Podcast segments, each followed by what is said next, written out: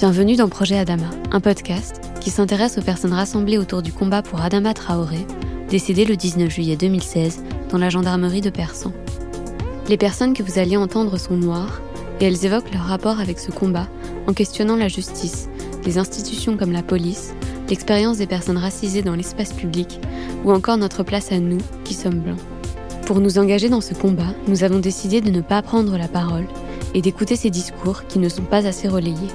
Je m'appelle Elisa da Silva. Et moi, Arthur Vacher. L'épisode qui va suivre est le dernier du projet Adama. Après deux ans passés à documenter les discours de ceux qui luttent pour la justice et la vérité pour Adama Traoré, notre documentaire audio prend fin.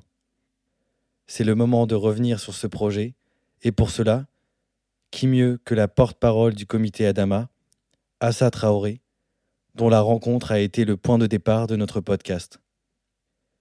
Cet enregistrement a eu lieu chez elle, dans son intimité. Elle parle de sa lutte contre l'oubli, de sa famille et de son deuil. Elle réagit aussi à quelques extraits des précédents entretiens de ce projet. Mais avant de lancer l'épisode, nous tenons à vous remercier d'avoir été si nombreux à écouter le projet Adama, de l'avoir partagé autour de vous et d'avoir fait vivre ce documentaire dans sa totalité. Désormais, ces dix témoignages vous appartiennent et constituent une partie des archives de ce grand combat. Bienvenue dans le dixième et dernier épisode du projet Adama. Je me présente, moi je suis Assa Traoré, la sœur d'Adama Traoré. Mon frère a été tué le 19 juillet 2016, le jour de son anniversaire, le jour de ses 24 ans. Ce jour-là, mon frère voulait sortir dans la rue, faire un tour de vélo. Ce jour-là, Adama Traoré va subir un plaquage ventral. Ce jour-là, mon petit frère va porter le poids de 250 kilos sur son corps et il va dire je n'arrive plus à respirer. Je n'arrive plus à respirer. Et on se bat depuis presque cinq ans. Nous subissons avec ma famille un acharnement et une pression de la part du système euh, judiciaire français. Donc voilà, je me présente. Je suis cette famille, je suis Assa Traoré. Le 19 juillet 2016 euh, en tout cas, je m'en souviendrai comme si c'était hier. Un jour avant, le 18, je suis chez ma mère.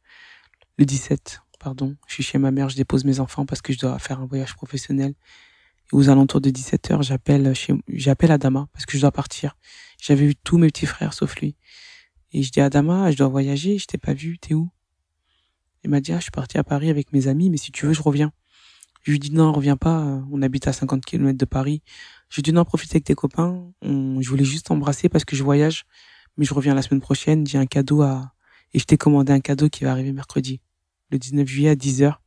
Sur sa page Facebook, j'ai envoyé un message. Joyeux anniversaire, mon petit frère, il va me répondre. Ce sont les derniers mots que j'ai échangés avec mon petit frère. Et ce 19 juillet, ça sera, c'est d'abord ça. Ce 19 juillet, c'est de dire que mon frère, euh, ce jour-là, il voulait juste faire un tour de vélo. Il voulait juste euh, profiter du soleil. C'était son anniversaire, il venait d'avoir 24 ans. Et mon frère va mourir. Mon frère va mourir parce qu'il n'a pas son bouclier. Mon frère va mourir parce qu'il n'a pas son gilet pare-balles. Mon frère va mourir parce qu'il est noir. Parce que c'est Adama Traoré qui vient d'un quartier populaire. Parce qu'en France, la première pièce d'identité a été faite pour l'esclave noir. Et que quand tu sors sans cette pièce d'identité, on pouvait te tuer. Et Adama Traoré va mourir ce jour-là. Donc oui, ce 19 juillet, chaque année, sa mémoire euh, sera mise à l'honneur. Et je créerai aussi fort je me battrai aussi fort avec ma famille pour mon frère. Ce jour-là, il est mort, seul. ce 19 juillet, on est dans la rue, par centaines de milliers pour lui. Pourquoi est-ce que j'ai accepté euh, de parler du projet Adama? Moi, je vous rencontre il y a deux ans. Et euh, Nafi, qui s'occupe euh, des rendez-vous, elle me dit euh, que je dois me déplacer, que je dois venir à un rendez-vous dans le 18e et pour moi, c'est important de vous recevoir chez moi. Ces deux ans de combat, ces deux ans où vous avez porté le combat de mon frère, ces deux ans où vous en avez fait un beau projet, ces deux ans où vous avez été endurant, ces deux ans où vous étiez là. Et euh, je voulais que, en tout cas, ce podcast, en tout cas, qui se finit avec moi, je voulais qu'on le fasse dans mon intimité. Je voulais le faire chez moi, avec vous, parce que vous faites partie du combat. Et je vous fais complètement confiance. Et c'est ça la force du combat. Moi, je vous remercie. J'ai vraiment été touché euh, par tout ce que vous avez mené et ce que vous avez fait. Moi, j'ai pas eu besoin de le faire. Ma mère dit euh, Souvent, il le disait, il continue à le dire, le meilleur des chefs, c'est celui qui laisse régner les autres. Bah, vous régnez avec nous, vous régnez avec moi. Merci à vous. Pour mener le combat, il faut que les gens sachent qui est mon petit frère, qui était mon petit frère. Il faut que les gens sachent que nous sommes une famille, une famille d'une victime et une famille qui ne sort pas de nulle part. Et c'est important que mon frère soit humanisé. Si je devais décrire mon frère à travers une photo, si je devais en choisir une, il y en a tellement, je choisirais la photo euh, de, de son dernier voyage, de ses dernières vacances à Barcelone, quand il part avec mon frère Youssouf et ses amis mon frère aimait beaucoup le foot. Mon frère suivait euh, les équipes de foot à travers l'Europe. Et euh, c'était un rêveur et un voyageur. Et euh, ce jour-là, il avait un Bermuda et un, et un t-shirt manche courte à fleurs et des claquettes. Et il souriait. Il était content. Et, et, et sur cette photo, il a été voir ma sœur Koudjé, sa famille. Et c'est une photo qui parle. C'est une photo qui est belle et c'est une photo où c'est une photo qui est remplie d'espoir, mais c'est une photo où on se dit pas euh, quelques mois après il va mourir. Et quand on fait le livre Lettre à Adama, c'est de dire mon frère, vous allez connaître, vous allez lire mon frère. Je vais raconter l'histoire de mon frère. Pour moi, c'était important. Quand je répète dans le livre plusieurs fois Adama, Adama, Adama, c'est parce que quand mon frère va mourir, on lui avait pas attribué de nom. On va dire un jeune homme est mort. On va dire un, un délinquant est mort. On va dire que les gendarmes ne sont pas coupables. Je leur ai dit, mais mon frère a un nom. C'est pas un jeune homme. Il a un nom, il s'appelle Adama Traoré. Donc pour moi, c'est important. Adama, oui. Aujourd'hui, je suis mis en examen parce que j'ai dit, Adama, les gendarmes t'ont tué, mais ne tueront pas ton nom.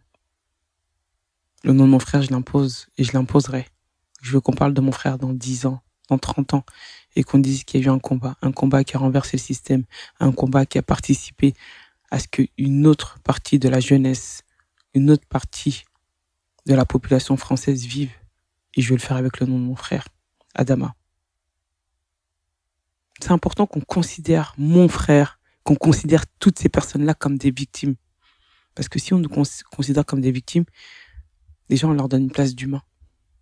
Qui a fait confiance euh, au discours scientifique, juridique, mon frère serait mort de cause cardiaque. Mon frère serait mort d'infection très grave. Mon frère serait mort sous l'emprise de l'alcool. Mon frère serait mort sous l'emprise de la drogue. Mon frère serait mort de drépanocytose. Mon frère serait mort sous l'emprise, sous la chaleur. Si j'ai fait confiance en eux, je porterai pas plainte contre des experts qui ont menti. On n'aurait pas fait annuler avec notre avocat maître Yassine Bouzrou une expertise et l'affaire de mon frère, elle serait finie aujourd'hui. Aujourd'hui, le combat, nous sommes dans le vrai et nous demandons juste la vérité et la justice. Et ça, c'est un dû qu'on nous octroie pas, qu'on nous donne pas. Et d'ailleurs, c'est aussi ça, le, enfin, finalement, euh, l'affaire Adama Traoré. C'est que il est nécessaire finalement de réhumaniser Adama Traoré Dire qu'Adama Traoré avait, la vie devant lui, dire qu'Adama Traoré était aimé, qu'il avait une famille, c'était un jeune homme, un jeune homme de 23 ans qui s'appelait Adama Traoré, qui s'inscrit dans une famille, qui s'inscrit dans une histoire. D'ailleurs, il est aussi important de dire que les, enfin, certains, euh, certains des, des, des grands-parents d'Adama ont participé à la libération de la France. C'est-à-dire que le destin français de ces jeunes hommes n'est pas un hasard si euh, les grands-parents ou les parents d'Adama Traoré ont décidé de venir s'installer en France, ce n'est pas un hasard. C'est ça aussi que je rappelle dans, dans mes livres. Ce n'est pas un hasard. C'est-à-dire qu'à un moment donné, la France avait besoin d'hommes pour venir faire ses guerres. La France avait besoin d'hommes, de main-d'œuvre pour venir construire, enfin, pour venir la construire, pour en faire une puissance mondiale. Donc notre destin français n'est pas un hasard. Je viens d'écouter le, passage euh, d'Aya Sissoko. Aya Sissoko, c'est un, un soutien constant dans le combat Adama. C'est un soutien qui est là tout le temps. C'est un visage qui est familier aujourd'hui. Il y a une scène, un moment plus précis euh, que j'aimerais partager avec vous. Donc je rappelle déjà qu'Aya Sissoko est plusieurs fois championne du monde de boxe. C'est une grande dame. Et je veux lui dire, Aya Sissoko, on aimerait que tu viennes euh, faire d'initiation boxe chez nous à Beaumont, parce que pour moi c'était important de préserver ce travail local. Donc le combat Adama dans la première année, c'était d'emmener l'extérieur vers le local et ça a marché. Et Aya Sissoko tout de suite va me répondre oui et va venir avec euh, d'autres boxeurs. Ils vont faire une initiation boxe, euh, un moment euh, vraiment fort, un moment de plaisir, un moment de joie où il y avait les mamans, les papas, euh, des jeunes du quartier. À ce moment-là, on était tous là, mais quelque chose va venir choquer ce moment-là. Les militaires et les gendarmes vont venir sur le terrain et nous demander qu'est-ce qu'on fait là et pourquoi on est là. Voilà l'image choquante à quoi est confrontée cette jeunesse à ce moment-là. Comme si euh, ce qu'on faisait ce moment-là était pas normal, alors que c'était juste un moment familial, un moment de joie, un moment de plaisir, et elle va venir être cassée par l'intervention de ces militaires. Vous savez, euh, nos parents ont combattu pour cette France. Ils ont été chercher nos familles en Afrique. Et aujourd'hui, cette France rejette leurs petits-enfants. On saute de génération à chaque fois. Aujourd'hui, on parle des parents ou les grands-parents d'Adama Traoré parce qu'Adama Traoré est mort. On les a jamais euh, donné la place, leur place dans cette société-là, dans ce monde-là, dans lequel ils se sont battus pour la liberté de d'autres, pour la liberté d'un pays. Et cette famille, elle vient du Mali. Mes parents viennent du Mali. Adama Traoré est originaire du Mali. Et l'Afrique ne peut pas rester spectateur de la maltraitance, de l'injustice, des meurtres de leurs enfants. Donc oui, c'est important. Quand je vais au Mali et qu'on va enterrer mon frère, je mets mes chaussures, je prends un taxi, je vais frapper à la porte du palais. Et je leur dis, je vais voir le président. On me dit, le président, il n'est pas là. Je leur dis, je pars vendredi et je, je veux voir le président. Adama Traoré est mort en France. Le fils de mes parents a été tué en France. J'ai été reçu. Ils sont de partir par le président. Et je leur dis, il faut qu'ils prennent leurs responsabilités.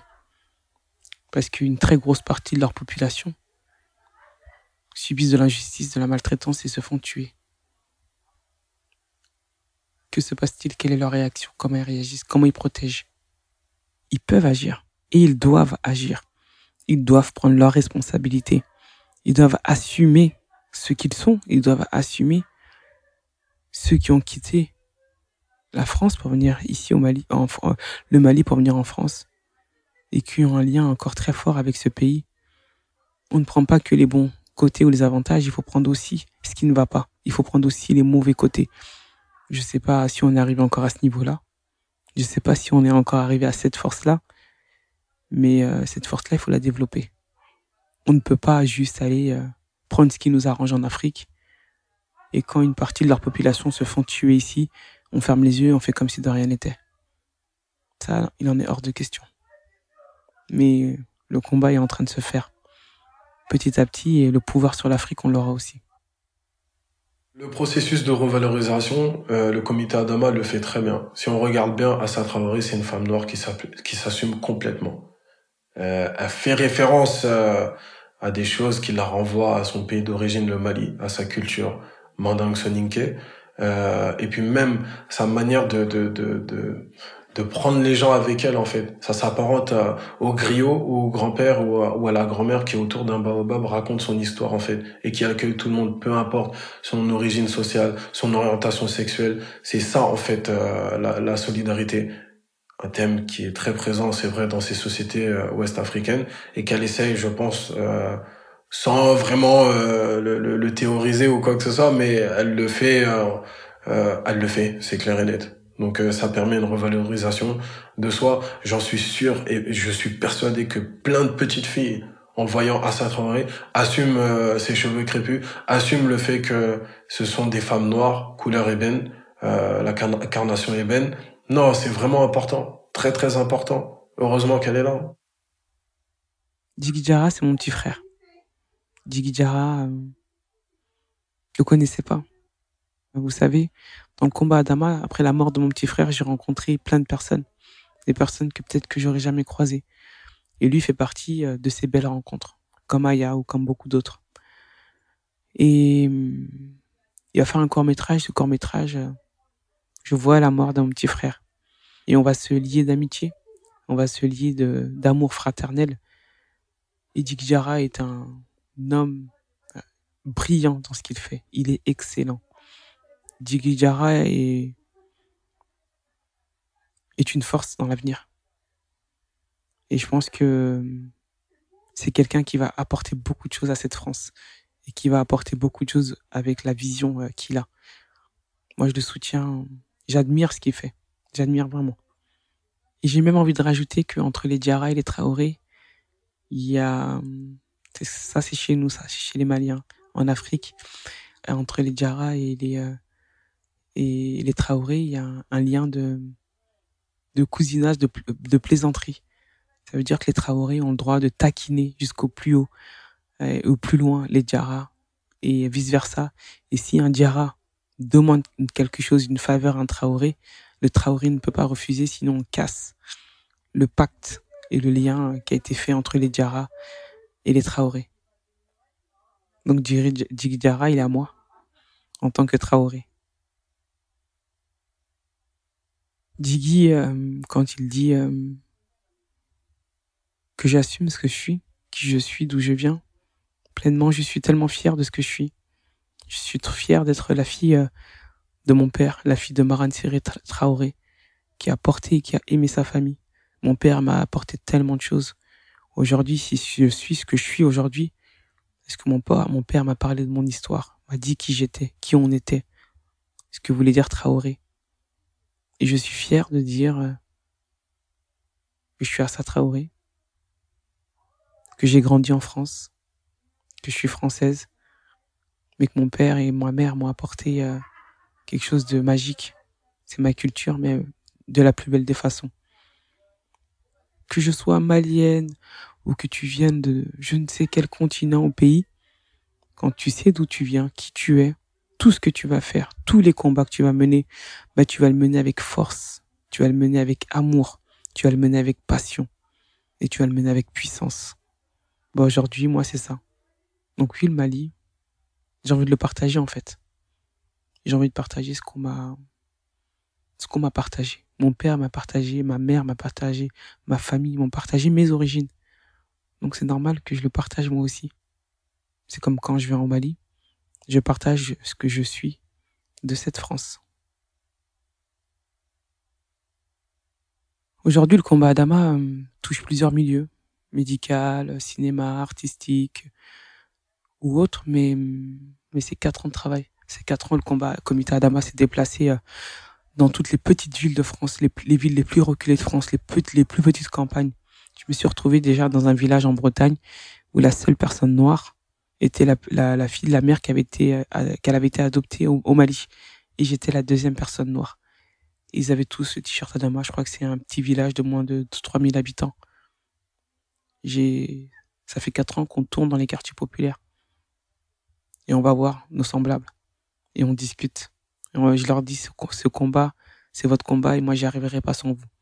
C'est quatre ans où euh, on a été vers plusieurs injustices et de dire, euh, si je suis contre l'injustice que mon frère a subie, je ne peux pas fermer les yeux face à d'autres injustices.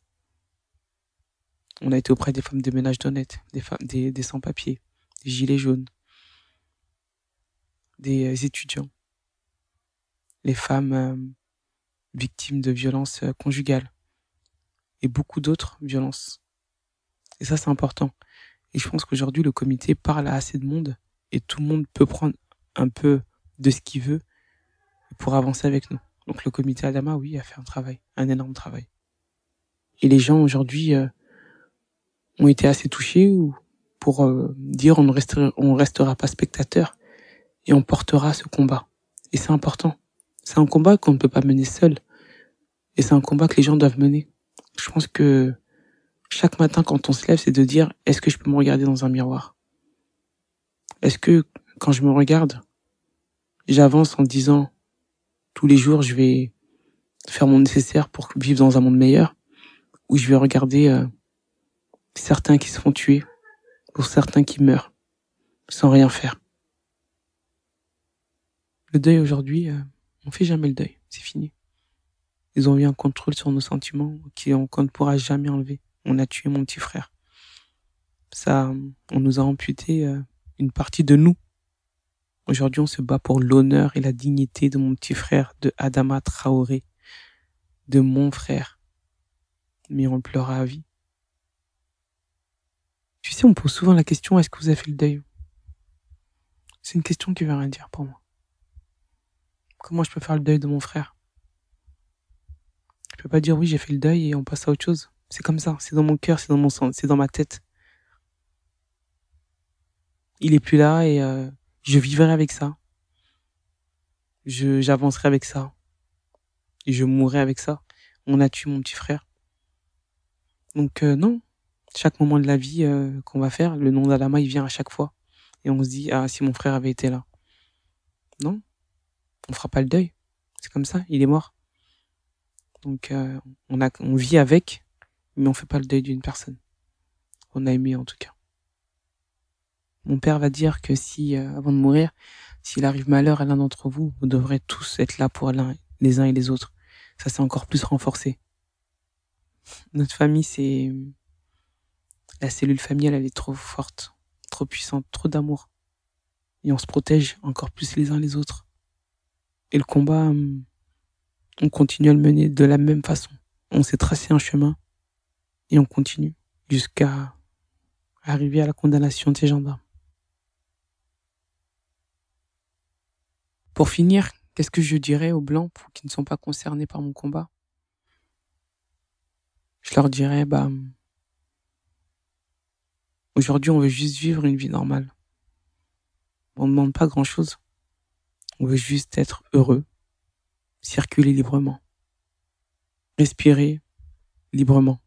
On veut juste que personne n'ait de droit de mort sur nos vies. On veut juste que personne ne décide si on doit vivre ou mourir. Le combat ne devrait même pas avoir de couleur. Je ne devrais pas me battre pour mon frère normalement. Parce que mon frère n'aurait pas dû mourir ce jour-là. Et j'aurais dû avoir cette justice depuis longtemps.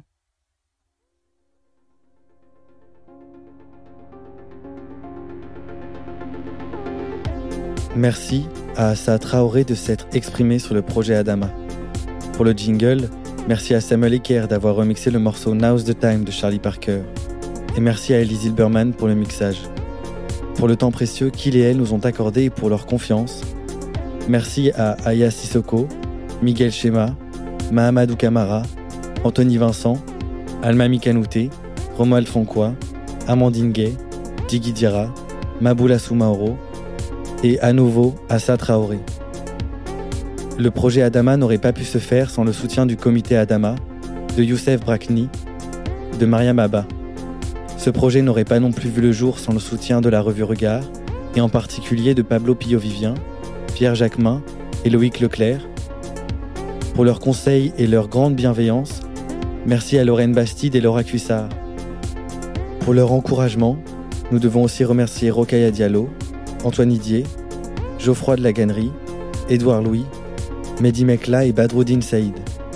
Enfin, merci à Hugues Jourdain, Antoine Ravon et Christophe Da Silva.